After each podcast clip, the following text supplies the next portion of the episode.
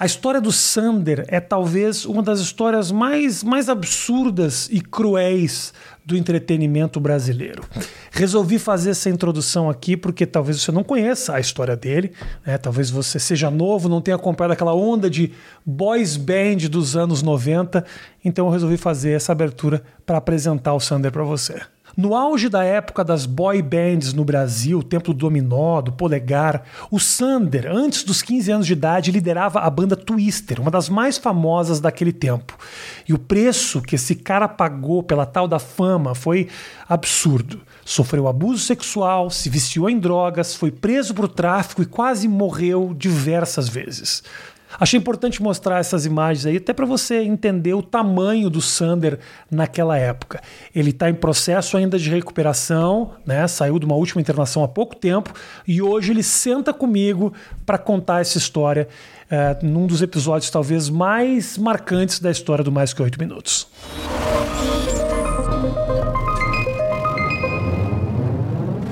Senhoras e senhores, uh, sejam muito bem-vindos. Já peço para você deixar seu like nesse vídeo, que essa é a maneira que você tem de falar pra gente estar tá gostando do que a gente faz, né, Matheus?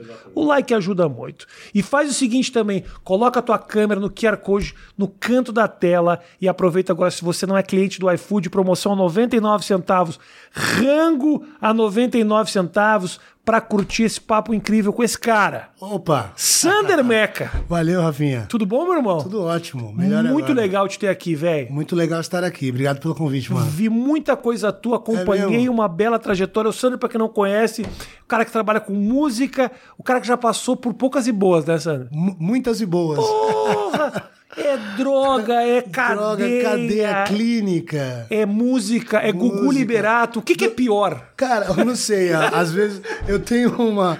Eu já eu falei em alguns lugares isso, eu falo.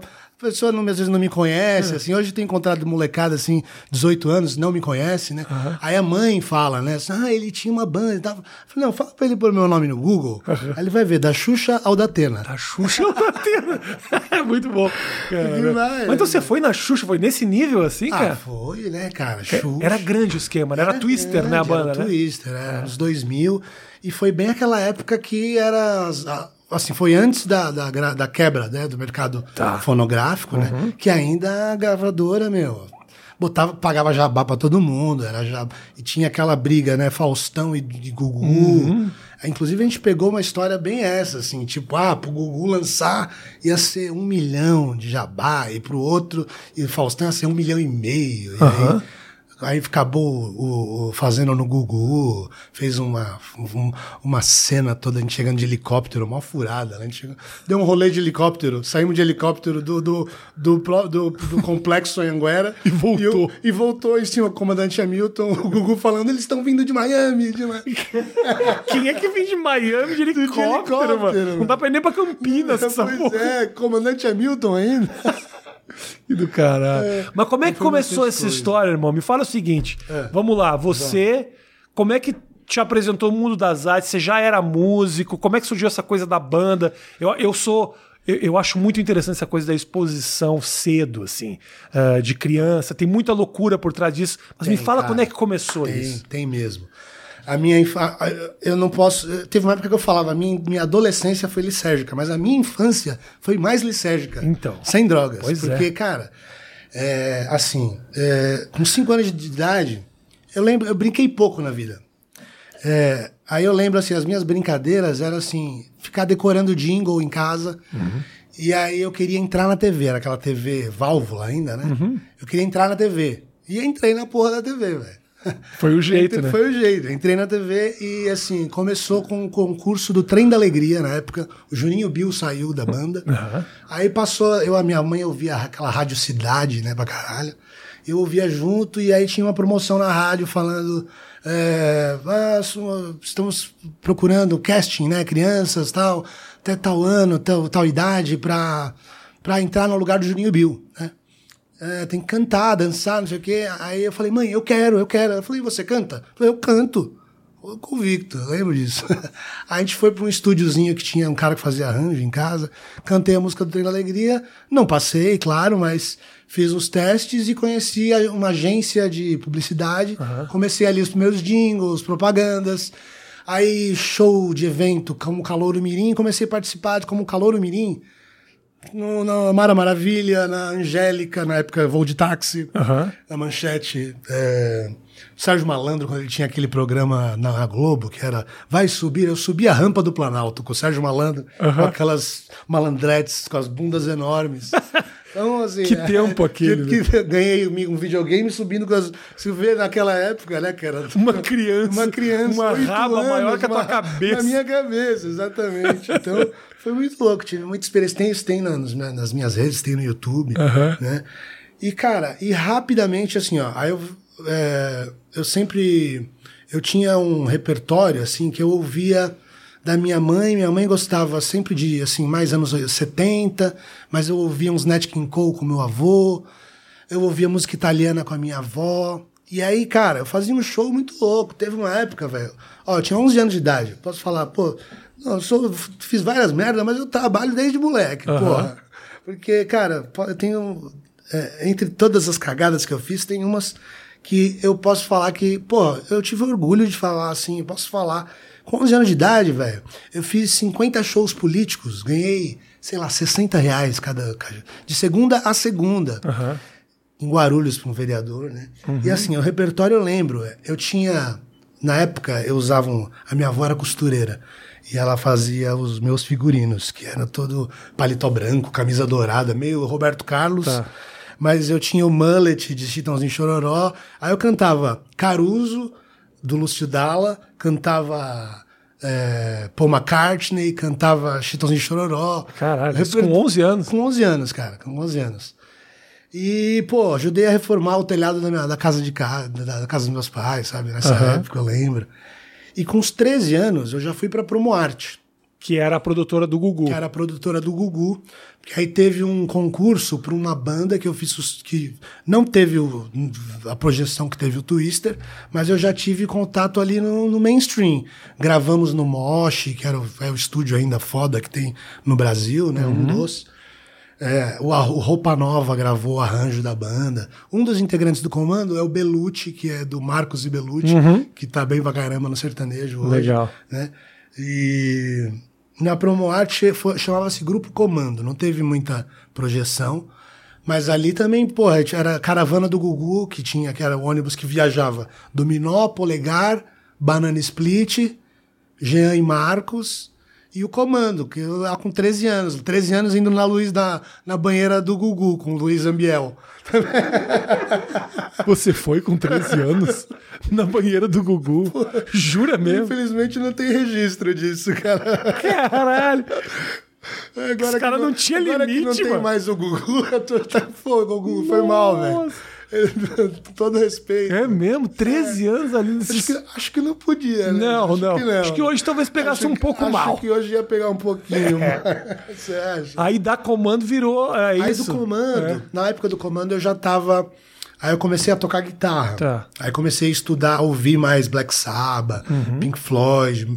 Comecei a estudar guitarra com o Eduzinho Ardanui, que é um puta guitarrista de metal do Dr. Sim.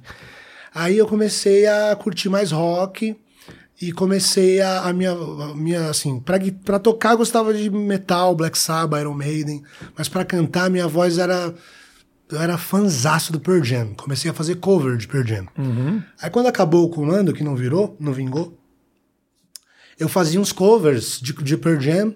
E aí, cara, alguém falou pro empresário X, que foi o cara que lançou o Twister, até que ele chegou na minha na porta de casa lá com com um carrão, com segurança e falou: "Ó, eu tenho tantos milhões para levar seu filho para empresário, para investir numa banda e tal". Aí ele queria, na verdade, ele queria ele queria relançar o comando. Tá. O cara falou, tenho, sei lá, 2 milhões. Aí eu, muito folgado na época, com 15 anos de idade, achando que sabia alguma coisa, mas eu não sei de onde eu tirei essa, essa ideia aí, mas eu falei, falei assim, pô, mas vem cá, com toda a humildade do meu tamanho, você tem essa grana aí, você quer investir numa banda que não deu certo, né? Por que você não faz uma coisa, né, velho? E aí foi, eu fui o primeiro integrante do Twister, eu dei o nome da banda, e aí a gente começou a correr atrás dos caras, fazer teste. Você ajudou a montar a banda, É, então. Exato. E aí ele falava assim, ó, é, você, eu entendo de mercado. Ele foi o cara que trouxe o menudo pro Brasil, empresariou o menudo aqui. Aham. né?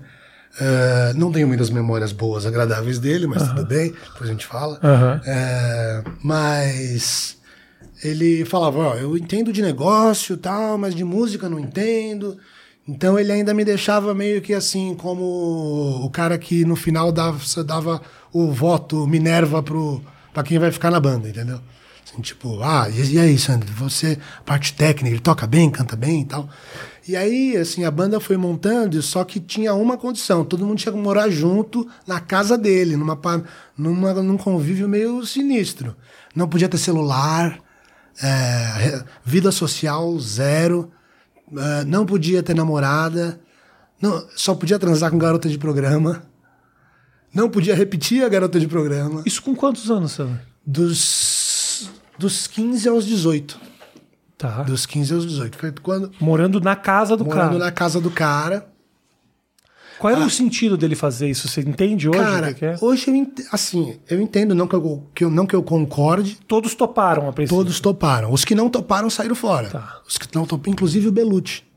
Cara, o Belucci, eu falo com ele, cara, como você foi sábio, né, velho? Foi sábio, você venceu aí pelo seu, pelo seu talento, não que nós não, né? Mas não precisamos passar esse perrengue. Uhum. Ele, ele, falou, não, eu não vou ficar nessa aqui, eu quero namorar, não sei o quê, vou deixar minha família, não sei o quê. Correu, não quis, saiu fora. né? E, mas a gente ficou e topou, cara. Meu, o cara vendia o sonho, velho. O cara vendia, o, era um cara habilidoso, sabe? Chega com carrão. Chega com o carrão. Vende o sucesso. Vende, vendeu o sonho, vendeu o sucesso, né? E falava assim: é, vocês. Aqui, ó, eu quero transformar vocês. Assim, era, era, ele treinava a gente para ser o Michael Jackson. Era essa a pegada, entendeu? E a gente acreditava, a gente falava, meu, ele falava, vocês vão ser um menudo, ele fala, vinha com as fotos, com os vídeos, né? Aquele show do Maracanã, lá, Eu lembro. 80 mil pessoas. eu lembro Gente disso. pra O caralho. show ficou conhecido, as imagens. Exato, então. E aí ele vinha, ele falava, e ele mostrava as entrevistas, era uma coisa, ele treinava a gente para ser um Rick Martin, um, um Luiz Miguel, um, um, né, um Jackson, um Michael Jackson, né? E tudo que ele colo- ele colocava aí os melhores professores de canto, os melhores a fono, os melhores prof- professores de instrumento, teatro, fazia estrutura, era um centro de, era um CT, né, um centro de, de treinamento que chama. E como né? é que era morar nesse lugar pra você, assim? Cara, Eu imagino o seguinte, porra.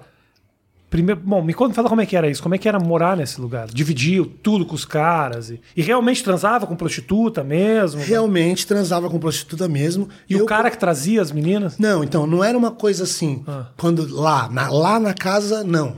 Mas como a gente viajava sempre, ah, era cada cidade num flat, não sei o quê, pega o book, no, Uhum. tá ligado?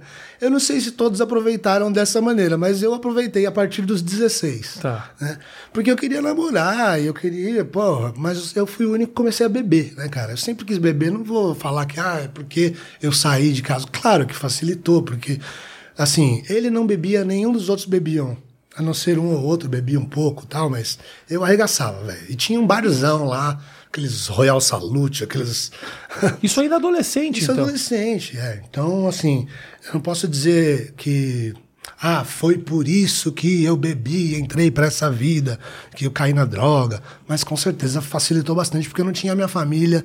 Né? E quando eu ia para casa dos meus pais, era sempre monitorado, velho, também, sabe? Tipo, o cara ia junto. No máximo deixava um final de semana, e ligando lá e para saber o que tava fazendo, o que tava deixando de fazer.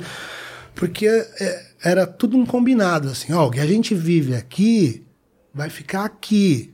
Porque a família não pode saber que está tendo tanto dinheiro investido, com o que está sendo investido, e qual a intenção disso, o que eu estou fazendo para aqui, fica aqui. E a gente, assim, ó, pá, pá, pá, porque a gente queria aquela porra toda, e a gente alcançou aquela porra toda lá que ele prometeu, né? E como é que foi pra tua, pra tua família topar ou permitir isso? Então, cara. ahn, Porque com certeza agora tem gente vendo falando assim, cara, esta merda aí aconteceu. era um porque- acidente anunciado, né? Exato, né? Porque tirar meu filho na Exato. adolescência, de dentro de casa, de formação de caráter, De- é, deix- é um momento época. muito vulnerável, É, né? entendeu? Assim, Cara, eu, assim, eu, eu não vivo sem terapia. Eu não vivo sem terapia. Eu, ah, infelizmente, a minha mãe não faz. E assim fala, mãe, você faz, faz, faz. né? Sabe, eu não, eu não sei. Ela, é- da parte dela, eu sinto que tem uma certa, uma certa mágoa, assim, mas ela não admite, saca?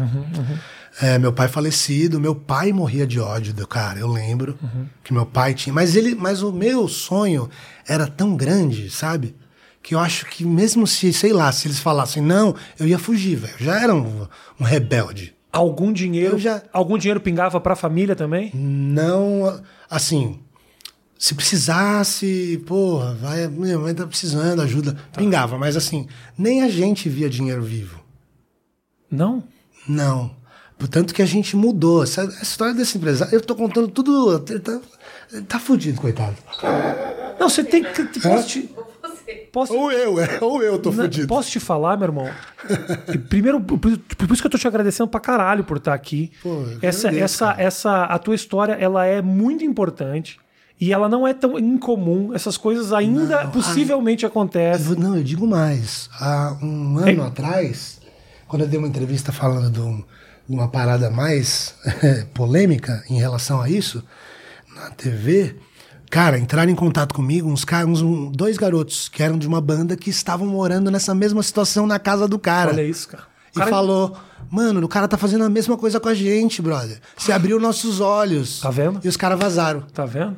Tá vendo, irmão? Entendeu? É isso aí. É, Por então isso que é eu- bom, é eu bom. Fico é... feliz mesmo e eu tô escrevendo. Assim, o primeiro livro que você que eu, tô- eu trouxe para você, o Inferno Amarelo, que inclusive tá vendendo aí agora por causa do, do bochicho dos irmãos Cravinhos, que eu morei com A eles. gente fala com isso daqui a É. pouco. É, no livro, eu, eu não conto, eu não tinha maturidade. Eu, tava, eu escrevi, eu tinha 19 anos. Não tinha essa maturidade que eu tenho agora de vida. De analisar as De analisar as coisas, entendeu? Para analisar e saber dessa importância. Eu, eu- eu concordo com você. É, Essa importância, eu tenho, sabe, palestra, depoimento que eu vou, sabe, eu vou e conto tudo. Não é droga só, não, tem todo uma parada, não é. É, né? É, eu, eu quero mesmo deixar essa mensagem, porque é importante. Muita gente me pergunta, fala, ai, meu filho, ele tá. Pareceu uma pessoa também, quer levar ele para morar não sei aonde. Então, eu, Eu acho um absurdo que alguém ah, te culpe única e exclusivamente por tuas opções. Ainda mais naquele momento que você fez tudo isso. sim, sim. Uma personalidade super vulnerável, querendo sucesso. É, querendo momento, sucesso. Num momento que eh, tá naquele lugar, era tudo, né? Porque você via na Exato, eu televisão. via na falava, televisão, Isso é. é. o sucesso. Isso, Isso, é... o sucesso, né? E aí o que, que acontecia? Durante. Porque assim, o período de. O de eu, eu fui morar lá, eu tinha 15. Mas lançou o Twister dois anos depois. A gente levou do- dois anos para achar a formação da banda e, e preparo, né? Porque assim, a- foi rotativa a, a formação. Nunca parava, menos de três não parava. Sempre, pelo menos três tinha na banda na formação. Aí chegava um, saía outro, trocava. Você sempre lá. E eu sempre lá, eu sempre lá. É, aí, e de preparo, né? Rotativa, rotatividade na formação e preparo de dança, até é, treino de entrevista, tudo, tudo, academia, dança, né? E Antes de. Desculpa te interromper, mas- imagina, eu tava até perdendo o fio. Não, tudo bem. Ah, essa coisa que você fala de morar ne- nessa casa. Sim, Você recentemente falou publicamente que teve uns episódios de abuso. sim. Foi com essa pessoa? É, É um pouco. Então, me ficar, é, meu irmão, assim, se não, você não quiser é falar, não assim. tem o menor problema. Se Porque- você- eu não, não. quero te forçar a falar absolutamente nada, entendeu? Sim. É assim, ó. Eu não digo o nome dessa pessoa. Tá bom, tá bom. Eu não digo o nome dessa pessoa até hoje. Uhum. Eu deixo no ar que foi uma pessoa do manager. Tá. Tá? E por que não falar o nome? Só, só- não, não precisa falar, mas porque é, é porque você acha que pode dar um problema lá, você. pode dar um problema Tá pra bom. mim, né, cara? Entendi. Tá ótimo. Pera aí, amor, ela é advogada. Vem cá. Vem ah, cá, amor. Não tem problema, fala pra mim. Eu não quero que fale nome de ninguém, não é A isso. gente evita só por uma questão judicial, porque de Claro. repente ainda pode reverter uma situação que ele foi vítima, Aham. ele. Entendeu? Tem que Entendo. Responder alguma coisa. Tá tudo bem. Então vou deixar no ar. Tá bom. Todo mundo sabe. É, mas todo Tá. mundo sabe, porque assim, todo mundo sabe quem é. Eu fico muito puto desses É, caras não, de não revelar, entendeu? Não, Não, não, uma- puto contigo, mas tipo Sim. assim, da casa desses caras não cair. Pois é. Sabe? Não, e- Que puta, pra mim tinha que cair a casa eu- de todo não, mundo. O eu- esquema todo devia ser muito organizado. De- exatamente. Não era só esse Tinha cara, mordomo na parada, assim.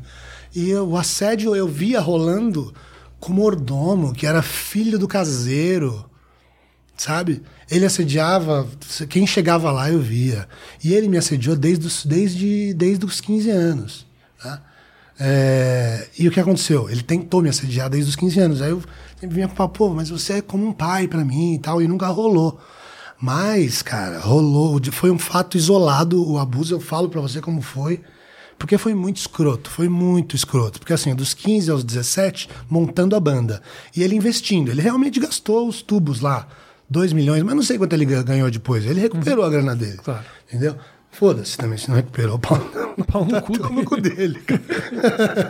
É, de- aí, olha só, como ele foi sujo. Eu tinha 17 anos. É, a grava- foi quando a gravadora assinou o contrato, abriu, assinou o contrato pra gente e entregou o contrato para cada integrante, dizendo que eles iam investir mais tantos milhões e fazer o- a gravação, a superprodução. Gravamos em Los Angeles, tudo. Os caras falando quanto eles iam investir, o que eles iam fazer. né? Só faltava cada integrante assinar. Aí o cara pega, ele tá com os contratos, aí ele chega com cinco contratos assim, todos assinados, menos o meu. Bateu na minha porta. Então, chegou a hora de pagar o preço. É, você quer ser o líder da banda ou você quer assistir o sucesso da banda pela televisão? Velho de 60 anos. Aí eu falei, é mesmo, velho? É é isso mesmo? Então, tô aqui nessa porra desde o começo e vai ser, é, é isso? Ser, sim, escroto? Tá bom, beleza. Demorou. Quero camisinha, whisky, cocaína, é, telefilme pornô e vou plantar o nabo aí, seu... e aí foi isso e, cara, sai escroto. Esse, aí, tipo, aí no dia seguinte eu falei, ó, eu quero ir agora, eu vou transar com uma... Eu não tinha transado ainda. Eu era virgem. Eu era essa parada da- das garotas de programa, eu falei, rolavam, mas eu ainda não tinha. Rolavam os mais os que eram mais velhos do que eu. Depois daí eu comecei, entendeu? Tua primeira No- experiência sexual, então, foi, nesse caso foi de, nesse de- caso de abuso. E aí no dia seguinte eu falei, ó, eu quero ir num, num puteiro, eu quero comer uma mulher pra ver o que eu nem sei. Qual é que é? Eu sempre me masturbei vendo mulher. Mas, mas eu nunca, nunca transei, né? Então. E, na, no e dia a tua seguinte- cabeça nesse momento, cara, de, de Ah. viver isso na hora. Como é que foi na tua cabeça? Topar isso? Pois é, então. E demorou, cara. Tô falando isso hoje, eu falo com essa naturalidade, ainda nem tanta, porque vai chegar uma hora que eu vou falar o nome dele. Assim, que quem todo mundo conhece, sabe quem foi, entendeu? Mas eu deixo aberto que pode ter uma outra pessoa no empresário, nos empresários, não era só um ali. Enfim. Ah, mas eu demorei muito tempo pra falar disso. Sei lá, eu tinha 17, eu vim falar depois dos 30, 32. Tô com 38. E eu tenho certeza que muita gente viveu isso também que nunca vai falar, né, cara? Gente Nunca conhecida, vai, gente com, conhecida. Com certeza. Com certeza, com certeza. E assim, quando eu fui, mesmo com a, com a minha imaturidade, com a minha idade, eu já sabia que era escrota a parada da televisão. Quando eu, eu lembro de uma cena, quando eu tinha oito anos de idade, cara. Eu não sou da época do Chacrinha, mas, cara, ah, seguiu, segue, né? Ainda é. Por mais que a, tele, a TV agora segue os, né, a, a, a, a política, mas, né, graças a, ainda bem, né, que esses cuidados, igual, não tem a, a ban- banheira do Hugo com o moleque de 13 anos, né? Mas, cara, lembro que, eu, como se fosse hoje, eu tinha oito anos, o meu pai que me levava mais, eh, me acompanhava nos programas, ele me levou num programa da Mara Maravilha. Tá. Na época era no SBT. Aí, cara, o olho do meu pai vermelho, pegando fogo, achei que ele ia bater no cara. Chegou um, tinha um produtor dela, chamava Coração. Coração era um, um homossexual bem caricato, né, com um coração lantejoulas aqui, todo tal, saltitante. Aí eu tinha eu tinha oito anos. Aí eu cheguei de cabelinho tal, comprido, terninho, né? Aí ele chegou pro meu pai, ai, você que é meu sogrão. Quer dizer, então, mano, já, era, já sabia que a. Né, negócio, né? Pô, falar pro sogro, cara, uma criança, né? É. Então, assim. Não tinha limite nenhum. Não bagulho, tinha né? limite nenhum, né? Eu sabia que era sujo e que tinha, mas Eu fui, mas não tinha essa maturidade pra dizer, ah, eu vou. Mas aos 17. Mas nem Pô, teu pai conseguiu ver isso também, não, cara. Porque não, tava porque- ali. Então, mas aí quando nesses dois anos, nessa, nessa lacuna aí, a gente não via. E quando a gente ia, a gente não contava. Se eu tivesse contado também pro, pro meu pai que o cara tentava me assediar, né? Ou eu tivesse me manifestado pra alguém, sei lá, né? Judicialmente, ou pro meu irmão mais velho, pra um amigo, mas não. O cara fazia tanta gente de cabresto que a gente obedecia. Te faz bem contar essas coisas, Sandro? Faz, cara, é um grito. É? É um grito pra galera, pra galera. É um grito pra galera. Te faz bem contar. Você sofreu um episódio de abuso, uh, admitir isso é um bagulho pesado. Sim, E, e pra- e- e muita gente vive isso também. E Mas contar fique- pra você fa- é, é, é, é libertador. É, é libertador porque ficou muito tempo guardado, sabe? Isso dentro de mim. Claro que tem questões, é isso. Eu falo falar de terapia de novo, porque, cara, é importantíssimo pra mim. Eu não vivo sem, né? É, tenho as minhas questões, todas, todos nós temos, claro. É, assim, cada vez mais eu ligo e eu pensando nisso, isso tem muito a ver, assim, essa coisa que, que eu falo muito, assim, ele sempre falava, uma hora você vai ter que pagar o preço, vai ter que pagar o preço, pagar o preço. Cara, e muitos preços que hoje eu falo não. Pô, outro dia eu fui na... na- pode falar, né, no programa? Não precisa, né, falar mal das... Não, né? Não precisa Não falar. precisa falar os Se nomes. vai te complicar, não é, fala. É, melhor não. Não, mas olha assim, Ah. eu tô dizendo isso porque assim, por muito tempo, essa coisa de aceitar tudo, a qualquer preço, me fudeu para, para um caralho, entendeu? E não tô falando de droga, dessas coisas de coisa. Hum, Claro, tem uma relação, né? Mas eu tô falando de assim, na vida eh, artística qualquer programa batia na minha porta e falava, pô, Sander, vem aqui, tem, vou fazer uma pauta boa aqui pra você falar. Chegava lá e falava o que eles quisessem, que o assunto meu, que, que o meu tema, que a minha história é polêmica, eu sei, né? Mas, pô, eu não, eu não tinha, eu aceitava qualquer coisa. Aí chega lá, igual, pô, outro dia um programa viu que eu tava fazendo as, as marmitas, né? Que são congelados. Não, não tem problema falar, são marmitas, são marmitas, eu cozinho e vendo. Sim. Porra, Inclusive, ganhei um risotinho aqui que vai ser detonado daqui a pouco. Cara, aí falou: ah, vem fazer, nossa, que legal, você tá bem, né? A gente viu que você tá bem. Programas da tarde, Uhum. da TV aberta. Babá. aí vem, não, vamos, vamos fazer uma pauta, você grava um vídeo. Gravo, pô, obrigado, né? Aí gravei o vídeo lá de casa, mostrando, cozinhando e tal. né, Achando que eu falar, pô, o cara tá bem, tá limpo, tá trabalhando, tá vendendo. Aí falam, é, como que é? Bota no GC ali. É, Sander, à beira do despejo, é, sobrevive vendendo marmitas para, para, é, para não ser despejado. Minha casa é própria, velho.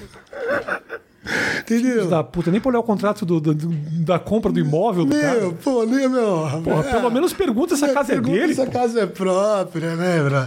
Aí, sabe, então. Eu entendo, eu entendo. Entende? O que- Aí, é, vi- é o vício da exposição, Então, irmão. Isso é um negócio é- dificílimo de quebrar. Então- Você vive disso. É Aí, difícil. exato, entendeu? Aí, Por isso que eu te falo. Essa coisa do pagar o preço é libertadora, porque tem a ver com essa linha que eu consigo. Preciso estar sereno, preciso estar limpo. Porque também quando eu tô lá. Tava, tava louco, tava usando droga, fazendo merda, aí qualquer coisa era melhor do que aquela merda, né, Uhum, da droga. Mas mesmo assim só ia afundando e cavando a própria cova. Você vira, Vira- Você vira personagem do que você quer, né? Do que, Exatamente. do que te colocam, né? Do que colocam. Então, aí outro, essa semana agora eu- eu tô conseguindo. Eu falo, não, não quero isso. Não. Vai, vai, você vai. a- Pra eu falar do abuso mesmo, esses dias. Num programa da tarde também. Que, ai, porque falaram que saiu aqui, você não quer falar, mas só que você, só que a gente não tá podendo fazer a matéria aqui, você vai a gente manda as perguntas, você grava e manda. Falei, Hum, obrigado. Se fosse pra ir, com direito de resposta, eu vou gravar, vocês vão colocar o que vocês quiserem e vou ficar. É. "Ah, é isso mesmo. né?" É. Então, eu consigo falar não pensando nisso que eu aprendi lá, que eu paguei o preço que era qualquer preço. né? Esses lugares não são os melhores pra você falar esse tipo de coisa, irmão. Não, não são, Porque cara. você é Eu editado agradeço, e é viu, de cortado. verdade. Isso aqui é uma hora, uma hora e meia de conversa, a gente fala de volta. Isso aqui não vai ser cortado em nada. Legal, eu agradeço, Não porque assim, eu posso falar aqui, você, pô, conversando com você, na maior confiança, entendeu? E eu agradeço a oportunidade de falar. Você todo, você desde o começo perguntou, ó, oh, que você quer falar, fica à É, vontade, você é, quer falar assim, Não assado. tem absolutamente Agradeço, pressão porque nenhuma. realmente é um assunto delicado. E seis meses atrás, ou um ano atrás, eu estava falando para qualquer um, entendeu? E aí distorce tudo. Uhum. Mas aí, de qualquer forma foi importante falar com- você. Sim, sim, sim. Sim. tirar isso do- e do com peito. aquilo que você falou que é importantíssimo. Que chegue, a minha, a minha mensagem não é só. Eu não quero levar a mensagem pro moleque de 13 anos que tá para evitar de usar droga. É para mandar a mensagem pra mãe do moleque que sonha que o moleque seja um, um, um artista e apareça uns, uns, uns urubu desse aí também. Uhum. Né? Existe ainda até hoje, né, Ah, irmão? pra caralho. Daí, vamos lá, na nossa cronologia, estamos na lá, banda, sofremos na esse banda. episódio. Como é que Sim. isso afetou tua cabeça pra seguir tua vida, irmão? Cara, aí eu comecei a me anestesiar, velho, pra caralho. Eu já conhecia algumas drogas. Você já tinha experimentado o que, assim, né? Eu já tinha experimentado solvente. Ah, 13 anos, né, cara? Solvente. Antes de ir pra, pra lá, eu tinha tiner, solvente, cola, né? Um licorzinho. Eu comecei a beber mesmo lá com 15 anos, que tinha o barzão todo bonito dele. Eu bebia pra caralho e fumava maconha. Porque a casa era muito grande. E assim, nas vezes que eu ia pra minha casa, eu pegava no meu bairro que eu conhecia e levava pra lá. E lá eu ficava fumando, ninguém via. Né? Mas eu bebia bastante, todo mundo via lá, sabe?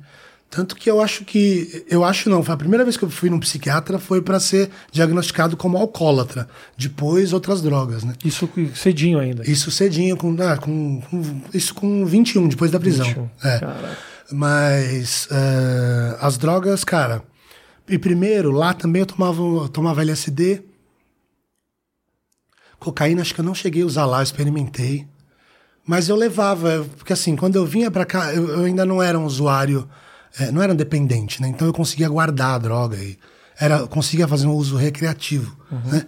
Então eu levava uma cota de maconha e, us- e fumava, levava uns quatro ácido e tomava de vez em quando, ficava louco. Mas quando começou a rotina de banda, que aí eu comecei a usar cocaína com frequência eh, e as outras drogas. A minha preferida era o êxtase. Foi quando eu fui preso, foi por conta do êxtase e do LSD. As o que eu mais usava era, eram essas. né? E, cara, E você sentia que o uso dessas drogas era pra esquecer um pouco essa o episódio ou não sei uma se vida, o episódio. Era meio pela- também era, eram várias coisas, porque assim, sabe o que tinha também, Rafa? É, cara, eu queria aquele gosto da fama, puta, mas eu queria estar tocando uma música que eu já compunha, sabe? Eu sabia que não ia ser a música que eu queria. Eu sabia que ia ser uma boy band, mas não queria ser uma boy band, tá ligado? Eu queria ser, sei lá, eu sou minha verve é do rock. Hoje mais jazz, tô ficando mais velho e tal. Mas na época eu queria, pô, eu, eu curtia Pearl Jam, eu queria fazer. Tanto que eu tocava os Pearl Jam na, no, band- show do Twister, né? Mas eu ah, tinha um- um- uma coisa assim, puta, eu queria estar tocando rock and roll, tocando minha música, mas vai chegar, né? Eu pensava assim, tô investindo aqui, vai, daqui a pouco eu vou ter o espaço para eu mostrar o que, que eu quero, tal, né? Tá. Então muitas vezes eu fazia um show é, lotadaço, velho, 10 mil, 15 mil pessoas, e ia pro hotel na maior solidão, chamava três garotas de programa pra ficar usando droga, nem transava. Pra ficar usando droga, falando, filosofando, falando merda, entendeu? Falando, tocando no meu violão, alugando a orelha das minas. Pô, ouve isso aqui que eu fiz, né? Foda. Quão frustrado é o cara É. profissionalmente que chama as putas pra ouvir. As putas pra ouvir. Pois é.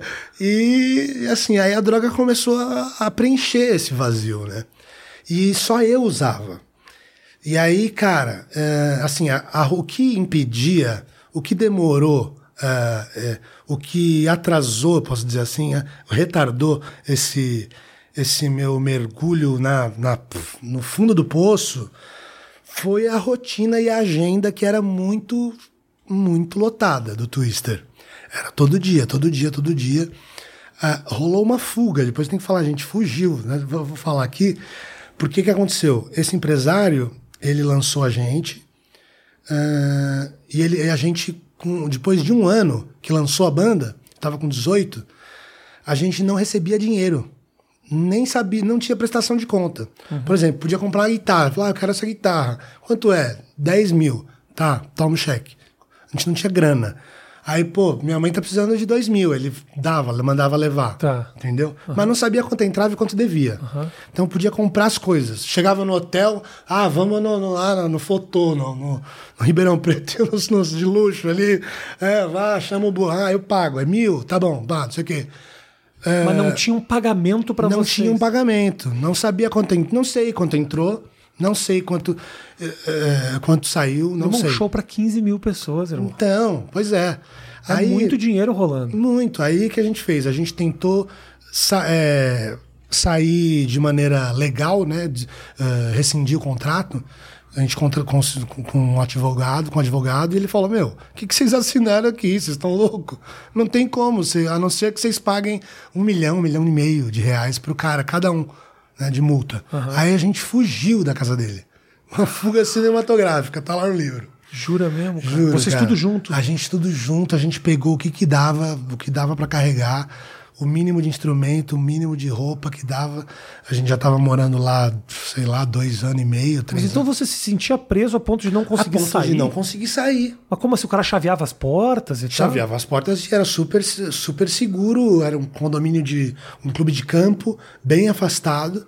Ah, Vocês viviam trancafiados, Tra- então? Era um cárcere privado, praticamente. irmão. Tanto que, depois disso, que a gente fugiu, é, o empresário ficou, chapou, foi atrás, é, processou e sei lá que ele falou. E aí tinha um BO de um dos integrantes que abriu o BO de cárcere privado. Aí o advogado dele falou: Ó, é melhor você não falar nada, não querer cobrar dos caras. pelo Ele queria cobrar a multa nossa para rescindir legalmente. Falou: Meu, é melhor você ficar quietinho, piano, porque o cara abriu um processo de cárcere privado. Aí o que aconteceu? Para esfriar para os dois lados, o BO do cárcere privado o cara tirou e ele tirou também. E aí cada um seguiu o seu caminho. E acabou a banda. Aí, não, aí a gente seguiu com outro empresário, mas andamos, tivemos que andar uns dois quilômetros e meio na estrada de terra, que a gente tinha combinado com outro empresário que ia pegar a gente no meio da estrada. Carregando as coisas, velho, doideira. Levei um monte de CD, que né, era louco os meus CD, levei mais CD que roupa. Você tá brincando. É, foi muito doido essa Mas noite. pulou Na da mão de um madrugada. pra mão do outro já? Não, mas aí na mão do. Já, sem conhecer muito, indicação da gravadora que a gente conhecia, confiava nos caras da gravadora, os caras perceberam que a gente conseguiu eh, passar para eles esse sufoco que a gente estava passando. Na época, o, o Maynard deu uma força, que era o Marcos, Ma- Marcos Maynard, falou: Meu, Ó, tem um empresário tal, vocês estão na mão desse cara aí, vocês tinham que ter falado antes, o cara deu uma força, sabe? Então a gente foi, confiou e realmente foi ótimo. Na parte, só que na parte de. de. de na parte. Como se diz, humana, melhorou muito. Mas na parte. O cara, o empresário novo, não era um, um puta cara que manjava igual o outro, mas ótimo, beleza, porque a banda já tinha um nome consolidado, né? diminuiu bastante os shows, mas aí cada um foi morar, teve, tinha sua vida social, cada um tinha seu apartamento, né? tinha seu canto, fazia suas coisas. Aí eu comecei a usar mais droga, mas eu me afundei mesmo na droga foi quando acabou a banda. Acabou a banda quando quebrou a gravadora. Na época era Abril Music, que fechou, né? Abriu e fechou, assim como muitas faliram. Quando entrou o YouTube primeiro, né? Depois as, as plataformas. Cara, aí quando quebrou a gravadora e acabou a banda. é, E era o sonho indo pro saco, assim, você sentia era o isso? sonho. Eu não sentia muito, cara. Eu achei assim, na minha cabeça, eu achava que eu ia. Não, agora é a hora que eu vou. Agora eu vou conseguir fazer minha banda. Eu, né, vou tocar minhas músicas. Aí, mas aí fodeu, porque eu comecei a achar que eu era o Kurt Cobain, tá ligado? Porque não tinha mais agenda, não tinha agenda pra cumprir, né? Porra, antes eu ia na. Eu terminava um show meia-noite em São Paulo, começava a balada, sete horas da manhã eu tava brincando com, com o melocotom lá na Liana e os dedinhos, virado. Chapado. Chapado, maquiagem, assim, ó. Ai, caralho. Tinha os melocotom. Que vida louca, irmão. Então, cara, é, aí eu falei, mas eu comecei, puta, agora rock and roll, morando sozinho, vou. Aí eu, eu queria lançar minha banda, que seria o nome da banda seria, seria Meca, Mecamorfose, né, seria. E aí comecei a escrever, mas aí, cara, droga pra cacete. Rave, aí comecei em todas as raves direto, assim. Eu tomava muito, cara. Eu tomava bastante, assim. Eu saía com 10, 20 comprimidos de êxtase e tomava em 48 horas. Então, eu gastei muitas vidas, Rafinha. Porra, muitas. imagino, cara. Muitas, muitas. Psicologicamente, fisicamente. Não tô falando aqui, não é nenhum orgulho, né? Não é nenhum troféu. É, não me vanglorio disso de forma alguma, nem das coisas boas, nem das coisas ruins. Acho que o que importa é esse papo aqui. Só Mas para mim minha- existe o agora só. Cara, eu, eu, eu, eu entendo que você não quer culpar ninguém, porque você sente. Eu, eu vejo isso. Você fica titubeando, tipo, as opções foram minhas, fui eu que fiz. Sim, mas, sim. mas olha a construção disso, cara. Um moleque É, de 13 de anos, 13, né, super vulnerável, que vai pra casa de um empresário, que sofre abuso, que é pirado no sucesso, que provavelmente tinha essa piração alimentada por esse sujeito diariamente. Diariamente. Então, é. assim, é uma. No momento que você está construindo a tua personalidade, ter essa vivência, só o fato de você estar aqui já é uma puta vitória. Pô, valeu, é isso. Não, é um Então negócio. é, é o, é o que eu penso, assim. é, E assim, demorou muito tempo. O que aconteceu? Ah, falar da, da prisão, estamos chegando na prisão. Isso, mas é Esse- quando que rolou o negócio da. da- Então, a E o banda. porquê- eu e por fiquei- quê? Então, aí fiquei sem banda. Sem Twister. Quantos anos? Não, não chegou a um ano. Não, quantos anos você tinha? Eu tinha 19. 19, tá bom. Tinha 19, é. Foi uns seis meses de férias e escrevendo música pra caramba em casa e saindo, rave, festa eletrônica, é, me drogando pra cacete. E. Cara, eu comprava de 100. Eu comprava, não ficava indo comprar, né, meu? O que eu mais tomava era êxtase e LSD. Eu comprava 100 comprimidos e 100 micropontos e deixava em casa, ia tomando. Aí teve um dia que era, vou falar do, do dia fatídico, né?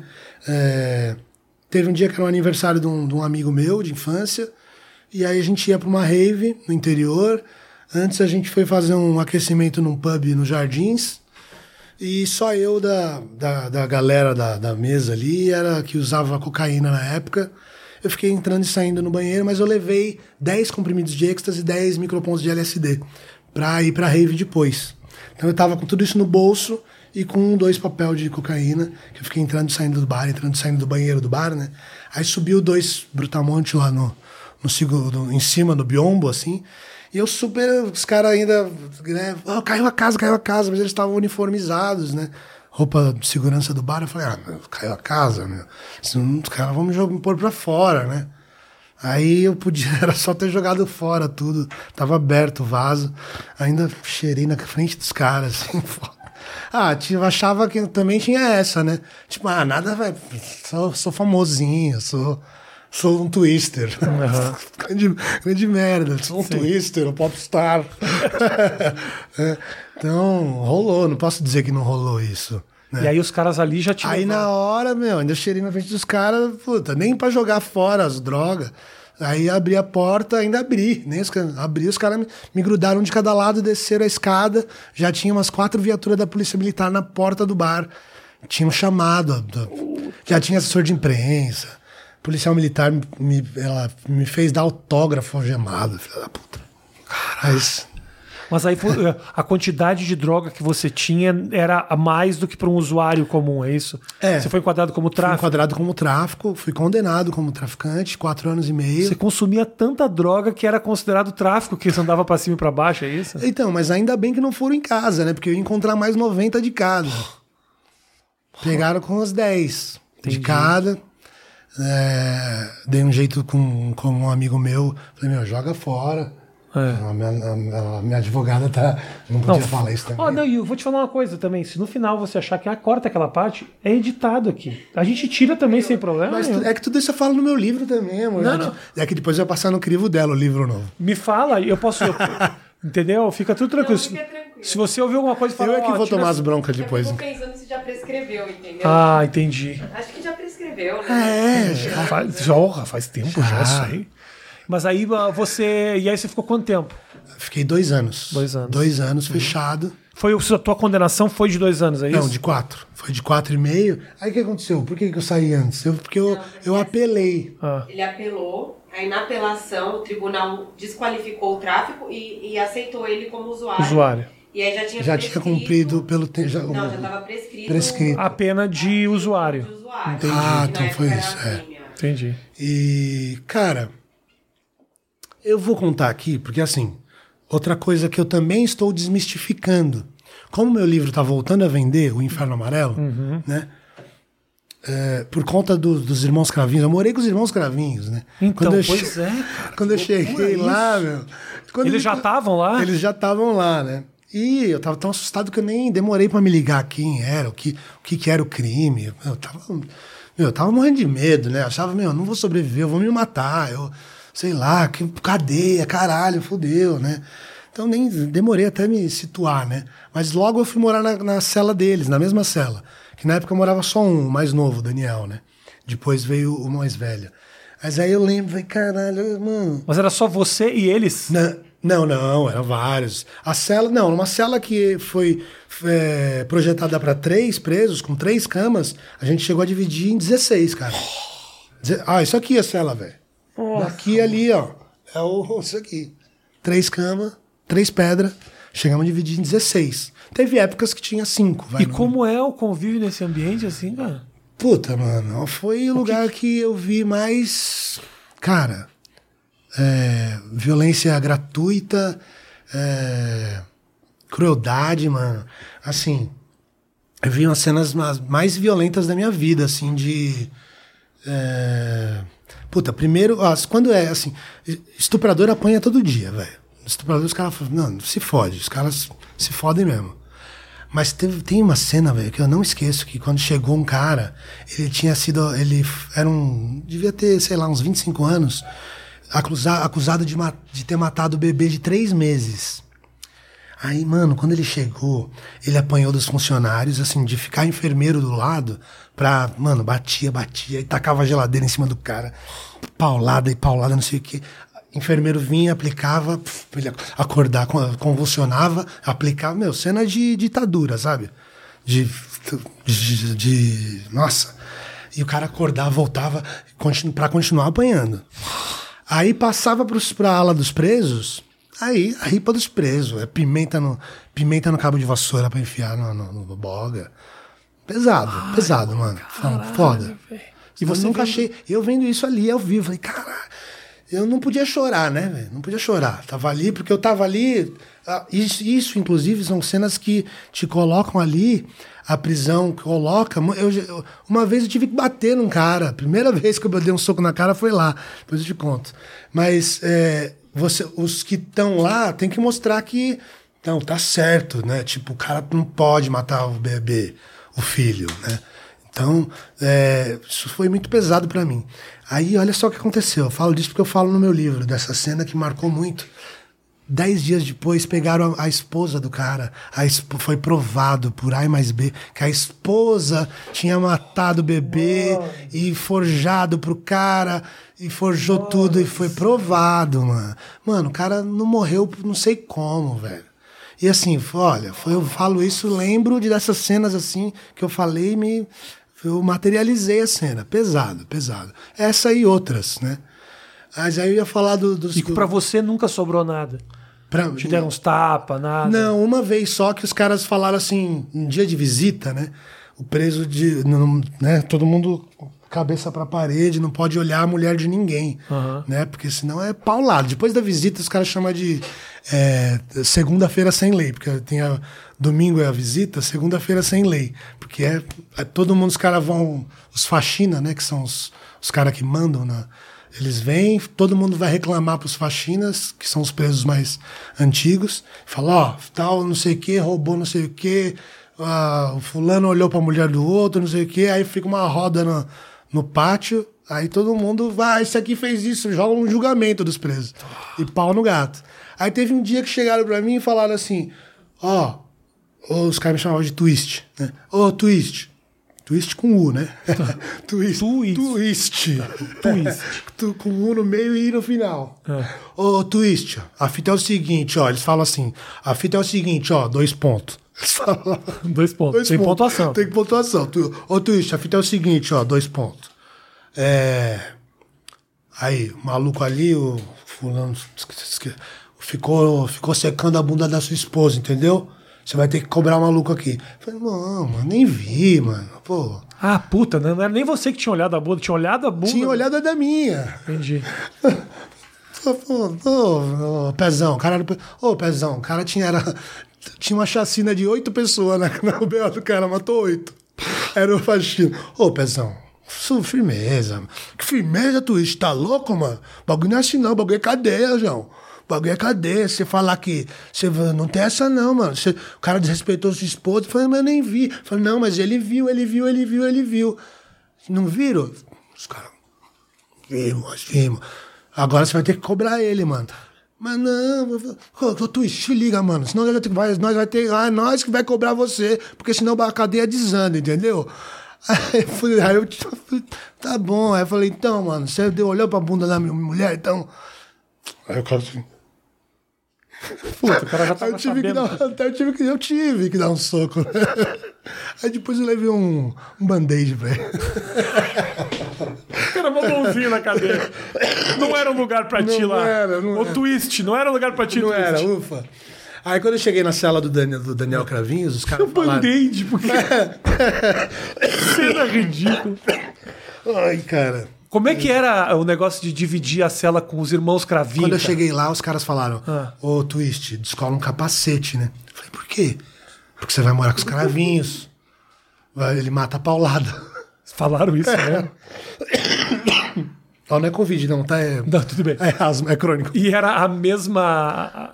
A mesma cela que vivia com você. Os dois irmãos. Os dois. Primeiro um e depois o outro. A gente morou na mesma cela. Depois veio outro famoso também. Os caras falavam que a nossa. Ô, obrigado. Os caras falavam que a cela era a casa dos artistas. Ah, é? Tem isso? Teve um outro preso que deu buchicho também, aquele Rugai, o Gil Greco. Aham, aham.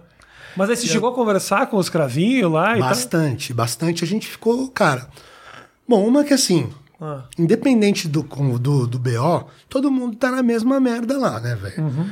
E assim, não tem essa. A não ser, assim, estuprador, que não tem. Estuprador não, não, não é aceito na- no convívio.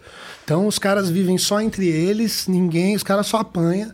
Agora, tirando o estupro, o todo preso é tudo igual, velho. E assim, não dá pra. Não dá pra dizer. O, o que a gente ouve lá não dá pra dizer. Porque tem muitos que falam que são inocentes, mas eu acho que a maioria diz que aumenta. A maioria aumenta o BO, sabe?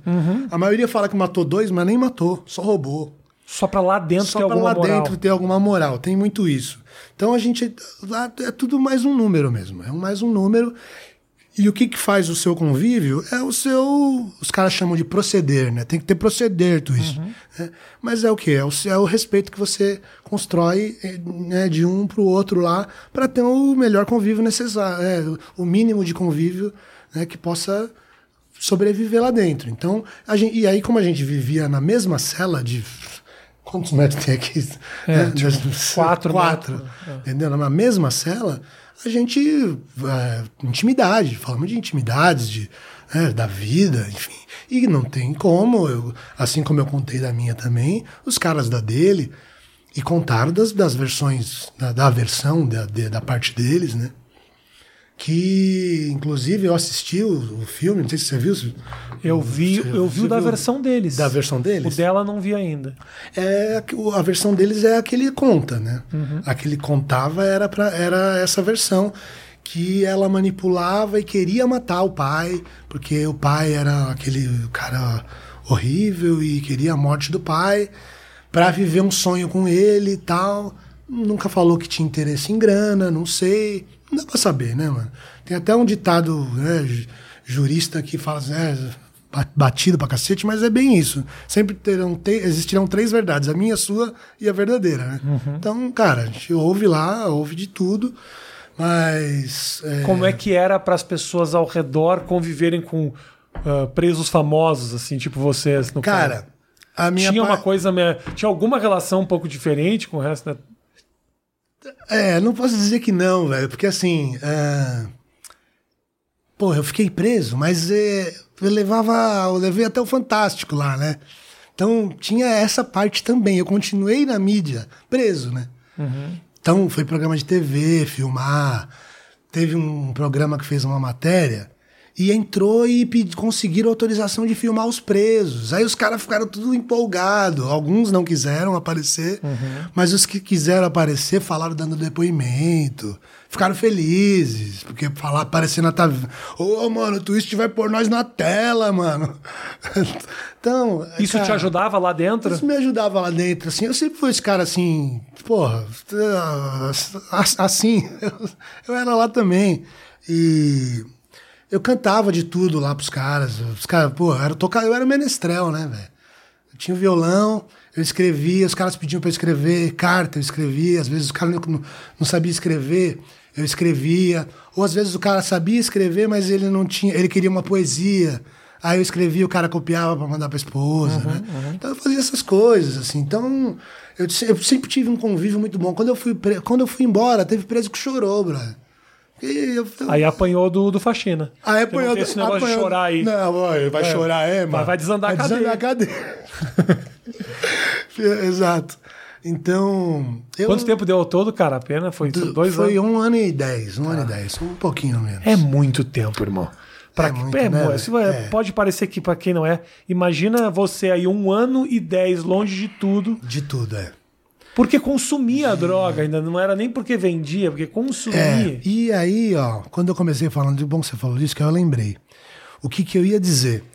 Eu comecei falando que eu ia, que eu agora estou desmistificando, sabe, Rafa? É uma coisa também que eu tô, que faz parte da, não só do meu tratamento, mas para eu viver como eu tô bem agora, assim, de saúde mental, velho, assim, é mentira, cara. Minha vida foi uma grande mentira, desde o Twister, desde antes do Twister. É, o cara, o molequinho cantando na TV, cantando a música que não gostava, aí no Twister, como vivendo uma coisa. Mano, uma vida de mentira, de vida de TV, pô, de, que fazia um show lotado, mas aí ficava na. Puta, no hotel se drogando depois, que merda. né? Porra, então eu tô numa. fa- Aí quando eu fui preso, eu também. O, o livro que tá, que é o Inferno Amarelo, eu não, o que tá lá não, tem, não é mentira. Tá? É um depoimento, inclusive, muito visceral, espontâneo, que eu escrevi lá. né? Só que eu não conto que é, eu tinha medo de dizer o que eu via lá, principalmente de suborno, de droga que entrava, a quantidade de droga que entrava na cadeia e a quanti- de droga- a quantidade de droga que eu comecei a usar na cadeia. Eu me viciei em cocaína na cadeia, porque eu passei a usar todos os dias. Só que no livro eu falo assim: bom, agora eu tenho medo e asco das drogas e eu, já que não tem aqui, eu não vou usar. Só que na verdade, cara, quando eu saí de lá, eu tava completamente viciado em cocaína. Você saiu bem louco, então. Bem louco, bem louco. Pensa no bem louco. Demorei, passei por quatro internações até hoje, todas voluntárias, mas fases melhores, piores. Mas o que está mais me fazendo bem é esse processo de que eu tô. Agora eu tô escrevendo o segundo livro, que eu desmistifico isso, que eu principalmente isso. E também falo esse grito de libertador aí do, dos- do abuso e dessa parada toda, e dessa coisa que é a mentira, o quão pesado, né? Porque até um outro dia, a a última internação que eu tive, que foi recente, né? É, que eu, eu tô limpo há 70 dias sem nenhum, nenhum Dorflex, nada. Ótimo, ótimo. Nada, nada, nada. Mas antes de. Eu, eu, eu me internei por 45 dias. Agora é isso, então. Foi, foi, antes dos 70. É, a- aí eu assim, pô, e agora, né? De novo, vou internar. O que, que eu falo, né? Aí eu perguntei para um amigo tal. Perguntei para outro, assim, que conhe- conhece a mídia. Ah, não pode falar, né, Sandra? Vai falar de novo que você tá recaiu, vai perder o crédito, né? Aí eu pensei, mano, mas perdeu crédito com quem, brother? Perdeu crédito com quem, mano? Vou ficar mentindo, vou, vou, vou manter. Pô, quantas vezes eu fui aí entrevista também não muito distante, que eu não estava sob o efeito de droga, mas eu estava recaído, eu estava usando droga. Não no dia do programa. Mas falando, ô, tô cinco meses limpo. Pô, essa mentira aí volta pra mim. Entendeu? Como? Aí, entendeu? Eu tô fazendo o que, tá, o que mais está me ajudando agora, assim, a me manter limpo. Eu, cara, eu vou todos os dias em, em reunião de 12 passos, todos os dias, todos os dias.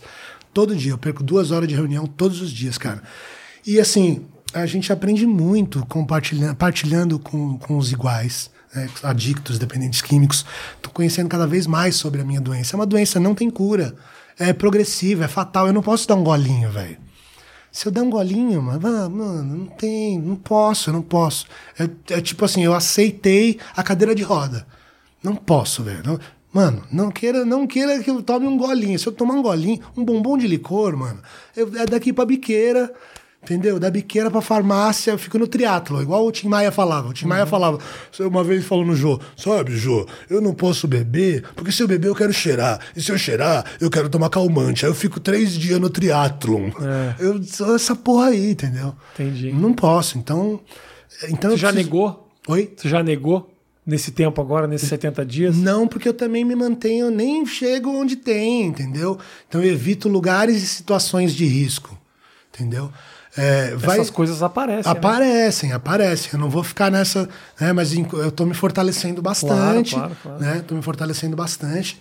E uma das coisas que a gente aprende nessas, no, no 12 Passos, nas, nas reuniões, que é todo dia mesmo, a gente praticar, porque não é só parar de usar droga. Hoje eu tô vendo que parar de usar droga é fácil. Uhum. O difícil é, é, é, alcançar nova maneira, maneira de viver, sabe? Agora, você saiu da cadeia em que ano? Em 2006. Tá, 2006. Nós estamos em 2021. Isso faz 15 anos já.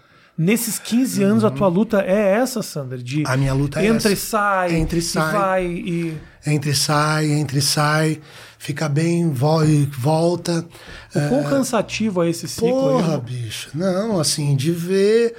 Uh, é, é uma miséria, cara, é uma miséria. E, sabe, de ver as pessoas. Tantas oportunidades, cara, tantas oportunidades de trabalho, de relação pessoal, amorosa, de família. Destrói, vai tudo. Mano, nada fica, nada, nada fica. Sabe, eu tive outra oportunidade de trabalho. Pô, gravei um puta single legal em 2017, mas não aconteceu nada, porque eu tava mal, velho. Puta single legal mesmo, com parceria com o Zé Cabaleiro, sabe? Tá lá nas plataformas. Puta trampo legal, mas eu tava mal, então hum, não vingou nada. Pô, tinha uma, eu trabalhei 10 anos com, com Oficina dos Menestréis, fazendo teatro. Uhum. Muito legal, Oficina dos Menestréis, que é do Oswaldo Montenegro, Sim. do Deto Montenegro.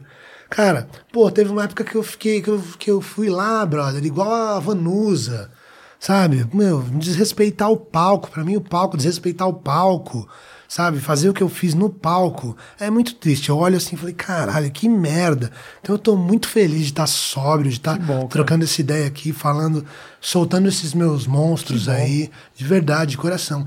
E assim, eu ia falar, pô, pra mim, uma das coisas piores que aconteceu foi quando. Não, não foi no show de 10 mil.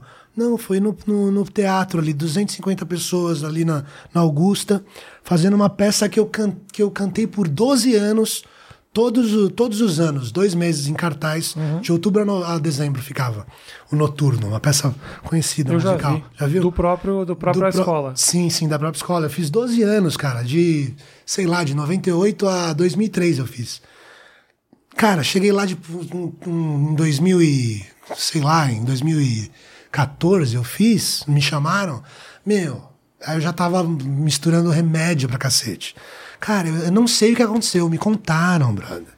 Me contaram que eu entrei e não cantava nada com nada. A música que eu cantei 12 anos, repertório. Isso é terrível, é desrespeitar. Né? Você é artista, Entendo, claro. subir no palco. Imagina você não saber o que você fez, velho não saber, te tirarem do palco, né? A cena da Vanusa que eu falo é que ela, que ela cantou o hino, né? Que com certeza era uma mistura de álcool uhum. e remédio. Eu tava assim, eu cheguei nesse ponto.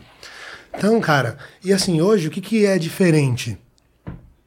É, que eu tenho certeza, brother. Quer dizer, certeza na porra dessa vida é só a morte, tá? Mas o que que eu, o que que eu vivo? Isso é, me ajuda. O programa de 12 Passos é o só por hoje. Porque não é, ah, você faz e vai parar de usar droga para sempre. Não, para sempre é muito tempo. Pensa na, hoje, 24 horas, venceu 24 horas, amanhã Volta você aqui. volta de novo nele. E tá dando certo. Né? Tô falando isso porque, assim, tá sendo diferente. Além disso, é, em todas as outras vezes que eu fiquei patinando, eu falava assim, não, eu vou me internar porque eu não aguento mais. Minha saúde tá, puta, apareceu um tumor, bom, ah, o estômago eu vou ter que operar, não sei o quê. Eu não, o meu pulmão tá fudido, não aguento mais. Só que aguenta. O dependente químico aguenta. É um desgraçado, velho. É um vaso que não quebra, mano. Agora eu, eu sei que eu vou ficar ali, vou ficar igual chegar no Ozzy ou no Iggy Pop. É. Mas como é que tá a tua saúde hoje? A minha saúde é, está melhor, muito melhor. Porém, cara, eu descobri até um- uma leucoplasia na voz que o otorrino falou, Sander, isso aqui, ó, se você não parasse de usar agora, você ia ficar com câncer na laringe. Você deve estar, sei lá quanto tempo com isso, só que você não, não, não sentia. Eu também aplicava cortisona por conta própria, quando ficava rouco. né? Ele falou, meu, se tu não, tiver, não tivesse parado de, de usar droga, isso já adianta 60% né, eh, do tratamento para você não precisar operar e não virar um, um- um câncer na laringe, senão você estava fudido. Né? E, então, assim, eu estou tratando isso, faz- vai, vai resolver com medicamentoso e fono que eu estou fazendo.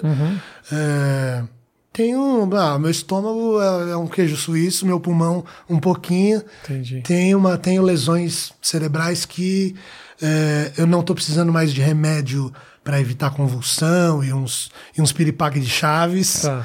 Tudo por causa da droga, assim, meu. Mas tudo que antes, assim, eu, eu falava, ah, eu não aguento, ou eu não vou mais usar, porque eu não aguento mais ver os meus pais sofrendo, ou, ah, né, eu não, eu não aguento mais perder a minha esposa. Mas aí vai, agora é, eu não quero, eu não quero, não é que eu não aguento. Porque aguentar eu aguento. Entendeu? Vai piorar, vai desgraçado, vai lá e piora. A, a lesão aumenta. Aí fica tendo treco, convulsão, uma bosta. Você teve isso? Tive, virei convulsivo, várias, várias bosta. Caralho, irmão. Então é só parar, velho. Mas eu não tô fazendo isso porque eu não aguento. Tô fazendo isso porque eu não quero. Eu quero e mereço uma vida digna e feliz, velho. E o processo, com certeza a terapia deve te ajudar pra caralho Pra também. caralho, Porque cara. não é só o consumo, né? É toda uma construção de muito tempo, né, cara? De muito, né, cara? Muito De muito tempo. tempo. Você foi jogado nesse lugar aí, irmão. Exatamente. É, E- faz parte e- da tua e- personalidade. Silen- é. Você não se conhece sem isso. Não, não me conheço sem isso. Não, eu faço sessões duplas. Faço, eu, che- eu cheguei a fazer três, agora estou fazendo duas por semana. Meu, meu psicólogo segue mais a psicanálise, eu gosto mais. Incrível. É, cara, putz, foda. Eu não, não vivo sem. E, e agora, cara, não vivo sem. Ó, eu posso estar em algum lugar assim que tá muito agradável. Cara, eu não, eu não sou um cara de religião, né? mas eh, eu tenho buscado, de alguma maneira, a- algum contato espiritual, assim, mas não tem igual, ou não tem um como eu tenho tido nessas reuniões de 12 passos. Eu não tenho, não, não- tem que a gente é anônimo, então não pode falar qual das anônimas é para seguir né, o programa, Sim. mas é um meta, é uma reunião de 12 passos de apoio. É, assim, é um contato espiritual entre os iguais que a gente aprende sobre a doença. Entendeu? E, tem- e é uma doença, tem que pensar assim. E, por exemplo, eu sempre fui, eu sei que eu sempre, hoje, eu sabendo, estudando a dependência química, eu sei que eu sempre fui, eu já nasci adicto. Eu fico lembrando assim, quando eu era moleque, eu nunca estava feliz com o que eu tinha. Meus pais sempre se endividaram para dar brinquedo, para ter a mais. Sempre tinha agiota, agiota na porta de casa, sabe? Era empréstimo, carnê vencido, mapping, todas essas porra toda. É, hoje eu, eu- eu- é que eu tô em contato também, estou escrevendo todo dia, né? Então eu tô em contato com As minhas- lembranças. as minhas lembranças, né? É, mas, por- por exemplo, eu, eu sempre fui um adictinho, eu que passava todo mundo para trás, entendeu? Roubava do meu amiguinho quando eu tinha 5 anos de idade. O adicto é esse cara, é manipulador, é mentiroso, é desonesto. Não quer dizer que isso daí. Porque assim, a droga é o quê? A droga é a cerejinha do bolo, a gente fala. Isso é o sintoma. Na verdade, o adicto, ele, eu já nasci adicto. Só que não tem, infelizmente, não tem um exame genético que você vai lá e, opa, esse menino não é adicto, não pode, não dá nada para ele. É. Mas provavelmente, mas com certeza o meu filho, ele tá fudido. Entendi. É, não vai, tá fudido. Não vai, ó, infelizmente, é. papai é. nasceu não, bichado, imagina. papai é bichado, você não vai tomar cerveja, filho. Não acha que é só diversão não, porque aqui o buraco vai mais embaixo. Vai, exatamente. Então fique longe, filho. E o né? que que, Sander, agora você está 70 dias né, sem fazer uhum. uso. Você consegue respirar, você consegue olhar para frente. Cara, como é que é? cedo, viver de dia. Cara, eu, sempre... eu não consigo, nem sou drogado, não consigo. Não, Mateus. mas não. Mas... Matheus bate na porta aqui pra gente gravar, eu tô ah, dormindo. Hoje eu tá acordei e gravei assim. Já. não sou adito, mas gosto de Não, não, mas não. Mas, cara, mas, porra, mas você é um. Você é super. Eu tô ligado que você é super workaholic que trabalha. Eu, porque já de. Workaholic eu não diria, mas assim, eu cuido do corpo. Do corpo, meio, é, você malha. Sou meio você... viciado, assim. Não, de, e tipo... outra coisa, você tá nas redes, eu tenho certeza que às vezes que eu te vi online lá 4 da manhã, você devia estar trabalhando. Porra nenhuma. Porra nenhuma. Assistindo, Assistindo Netflix. Netflix, coisa boa. Teve época que eu trabalhava. O é. meu costume todo de dormir às 5 da manhã nasceu daí. Criativamente eu gosto. Criativamente. Tudo para, cidade parada. Então, assim, Sim. essas 5 horas que eu pareço que não tô fazendo muita coisa, eu tô pensando. Então, Legal. tô, tô. Alguma coisa eu sim, tô. Sim. Eu tô criando. Mas aí você vê agora, o que, como é que você se vê, cara? Tipo, sei lá. Você então, consegue olhar para frente? Você fala que está pensando muito no presente para curar essa história. Sim, sim. Mas você tem alguma. Então, eu não posso negar que a parte criativa realmente à, à noite, né? Uh, ela, ela é frutífera, né? É gostosa, e é gostosa, porque é o que você falou assim, pô, não, né? não é balada. Eu gostava de ficar, só que eu tinha relação com as drogas. Uhum. E a noite e a droga, então eu consegui mudar essa rotina. Então, eu tô acordando cedo e dormindo no máximo uma da manhã, sei lá. Uhum. Mas eu tô produzindo de noite, assim, eu, eu, chega de noite, eu tenho as ideias, eu anoto, assim, e de dia eu vou lá e produzo, que eu vou escrever e tal. Uhum aí cozinho tudo, faço os pedidos. Também na hora que eu vou dormir, antes de dormir, eu faço o meu marketingzinho para vender livro, para acordar no dia seguinte ter pedido de, de livro e pedido de comida pro dia seguinte, Boa. que eu já cozinhei no dia anterior. E tudo isso é. pelo Instagram, tanto livro tudo, quanto Tudo isso pelo Instagram. Bota tanto... a robinha do, Opa. do, do Sandro aqui embaixo, porque é para vender uns negócios aí. É, show de bola. Depois você fala se gostou, beleza? Tá, não, não. E... Tá bonito, tá bonito. Na caixinha veio bonito. tá bonito, é. Aquele é filé mignon, gorgonzola, gosta de gorgonzola? Gosto, gosto, gosto. Tomate cereja. Que beleza. Valeu. E... Então, eu, e eu tô feliz. Teu ganho hoje é esse, é o rango e o livro, é isso? O rango e o livro, é. Tá, boa. boa. E tudo vendendo online, é isso? Tudo vendendo online. Legal. Meu ganho é esse aí. E, né, e eu, tô, eu quero terminar o livro. Então, outra coisa também. Eu, com essa disciplina que eu não tinha, é, porque, assim, cara, a droga é foda. Aí você vira, acaba com. Mano, eu não sei, tem os caras que, que faz uso recreativo, que consegue, usa um pouquinho, aí vai dormir meia-noite, acorda no dia seguinte, vai trabalhar, vai correr. Eu não sou esse cara. Eu usava três dias seguidos e ficava três dias morto. Uhum. Esses três dias morto eu não conseguia fazer nada, velho. Nada. Imagina. Então agora eu tô muito bem, feliz com essa condição e vou atrás, eu não procrastino para trabalhar. E eu tô com esse projeto do livro que eu tô escrevendo faz dois anos. Agora que eu tô escrevendo ele faz um mês que eu tô escrevendo todo Consegue dia. Isso. Eu sento a bunda quatro horas por dia. Eu falei, pô, é meu trabalho, velho. Eu preciso fazer o quê? Ficar limpo, pegar a reunião duas horas por dia na reunião, cozinhar e escrever. Cacete, não vou. Então eu sento três, quatro horas por dia. Eu vou ter, quero terminar esse segundo livro. Boa. Que é um, eu tenho até um meia culpa, né? Porque eu desmistifico a minha história e conto as coisas que eu não contei. É, é mais pesado do que o primeiro. Acho que sim, né, mano? Agora toma, só vou te falar uma coisa, Sandra. Quando você for fazer o lançamento do livro, não tenha dúvida de que todos esses urubu vão aparecer de novo na tua vida. Vão, né? Será? Todos. Vão, não, né, tô, não só a, a, a, não estou falando especificamente das drogas, mas a televisão, essa exposição. Cuida muito onde você vai falar também, sabe? Tem um circuito alternativo aí para contar essa tua história, que ele é muito legal, onde você pode se expor mais e você não fica editado com o pianinho no fundo, contando a história do cara pianinho. que é fudido. Entendeu? Pianinho, Porra, é, o... blim, blim, é, Sabe, é, tem uma maneira muito a tua história ela tem que, ela tem que servir de, de inspiração também. Você é um cara que consegue agora respirar e olhar para frente, em vez de ficar simplesmente servindo de pano de fundo pra programa de desgraça que pula de feliz, você. Pra o cara, cara que bateu que- no filho, pro cara que Pode crer, pode meteu crer. agulhada no cachorro. Não, mas sabe? agora eu tenho seu contato, eu vou te mandar. Ó, Não, lançamos. vem aqui ou vai em outros. Tem outros Obrigado. caras que são até maiores do que eu, que não tem dúvida que vão adorar receber você Legal. e. E tem, até, tem muita história aí pra contar, irmão. Muita história e muita gente Obrigado. pra fazer acordar, porque com certeza tem muita gente que tá na mesma situação que você teve. Eu desejo muito que essa mensagem chegue pra, pra galera, tanto das drogas, como eu falei, do universo. Tem muita gente, né, que não tem uma condição financeira, tem muita. Eu não posso dizer que eu fui um, um, um mini artista, um artista mirim. Não estou dizendo que meus pais fizeram hack. Não, não, é, não era assim. Mas eu sei que tem. A arte é uma coisa que seduz até a família, né? Assim, Uma criança que dança muito bem, e nesse mundo hoje, né, eu sei o que de funk e não sei o que. Porra, vê a mina bonita, né, cara? O filho canta bem, não sei o quê. Tem uma coisa que tudo, tudo pode destruir a família de uma maneira, né? Você viu o documentário do Michael Jackson? Vi. vi. Aquele com os caras dizendo, contando? Não, o do, do médico. Não. Não? Saiu um Então não. documentário que Ah, conta a não. história de dois meninos que se juntaram e contam todos os episódios de abusos que eles sofreram. Putas, não, não. É uma história E bem. do, o do. Que é diferente, só que pesado, do James Brown. Nossa, aquilo lá não sabia. Que Uhum. É, sinistro. mano, tá vendo? É Aquelas rinha, velho. É. O cara botava ele pra rinha, né? foda, né? Que coisa, mano. Muito louco. Sander, do caralho te receber aqui. Cara, mano. eu que agradeço. Obrigado por vir contar a tua história. Obrigado, mano. Depois eu você que... me fala se alguma coisa você fala, ah, Rafa, eu não quero tirar aquilo. Você me fala, a gente tira, tem problema. Obrigado, tá mano. bom? Eu que agradeço. Não quero, quero que você se sinta confortável e que isso seja uma. que seja bacana pra ti também. Com certeza. Já, já foi, matou.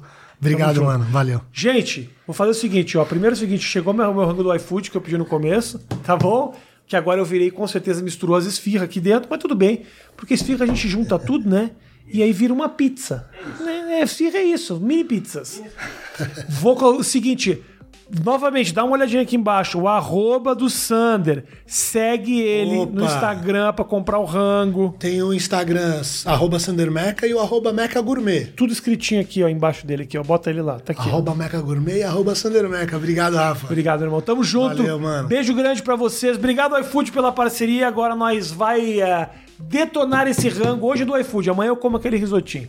Tamo junto. Obrigado, gente. Se você não deixou o seu like, deixa ainda. E se você não pediu o seu rango no iFood, QR Code no canto da tela. Vai lá. E a 99 centavos pra clientes novos agora você pode comer. Tamo junto. Valeu.